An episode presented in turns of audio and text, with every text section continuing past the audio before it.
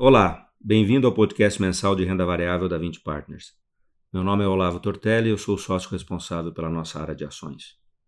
O mês de fevereiro foi marcado por uma forte correção nas bolsas globais e aqui no Brasil o cenário não foi diferente. O índice Bovespa, que vinha de lado até o carnaval, acumulou fortes quedas após a volta do feriado e fechou o mês com uma queda de 8,4%, o que trouxe o ganho acumulado em 12 meses para 7%. Por trás desse movimento está o avanço da epidemia do coronavírus nos países desenvolvidos, que traz consigo o temor de uma nova recessão global. Nossos fundos não passaram imunes à forte queda, embora tenham performado melhor do que o IBOV no período, fruto do nosso modelo de construção de carteira, buscando sempre um portfólio balanceado que combine posições mais procíclicas com histórias mais defensivas. Em fevereiro, o mosaico teve uma queda de 5,4%, e em 12 meses sobe 29%. Já o Seleção Dividendos teve uma perda de 6,6% no mês e acumula um ganho de 21% nos últimos 12 meses.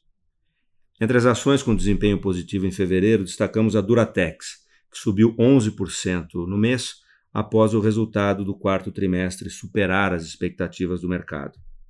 A companhia também sinalizou que as sinergias de duas das suas últimas aquisições serão significativamente maiores do que inicialmente projetado.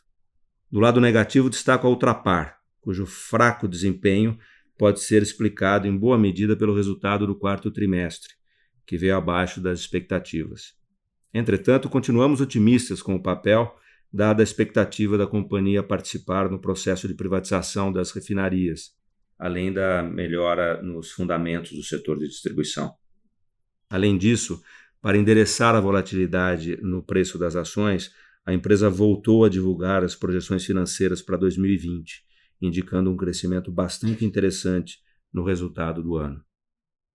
Olhando para frente, nós achamos que em algum momento nos próximos meses essa epidemia chegará ao seu pico, o que fará com que os mercados se tranquilizem, embora o impacto na atividade econômica já esteja contratado. Os bancos centrais estão atuando para tentar reverter as expectativas.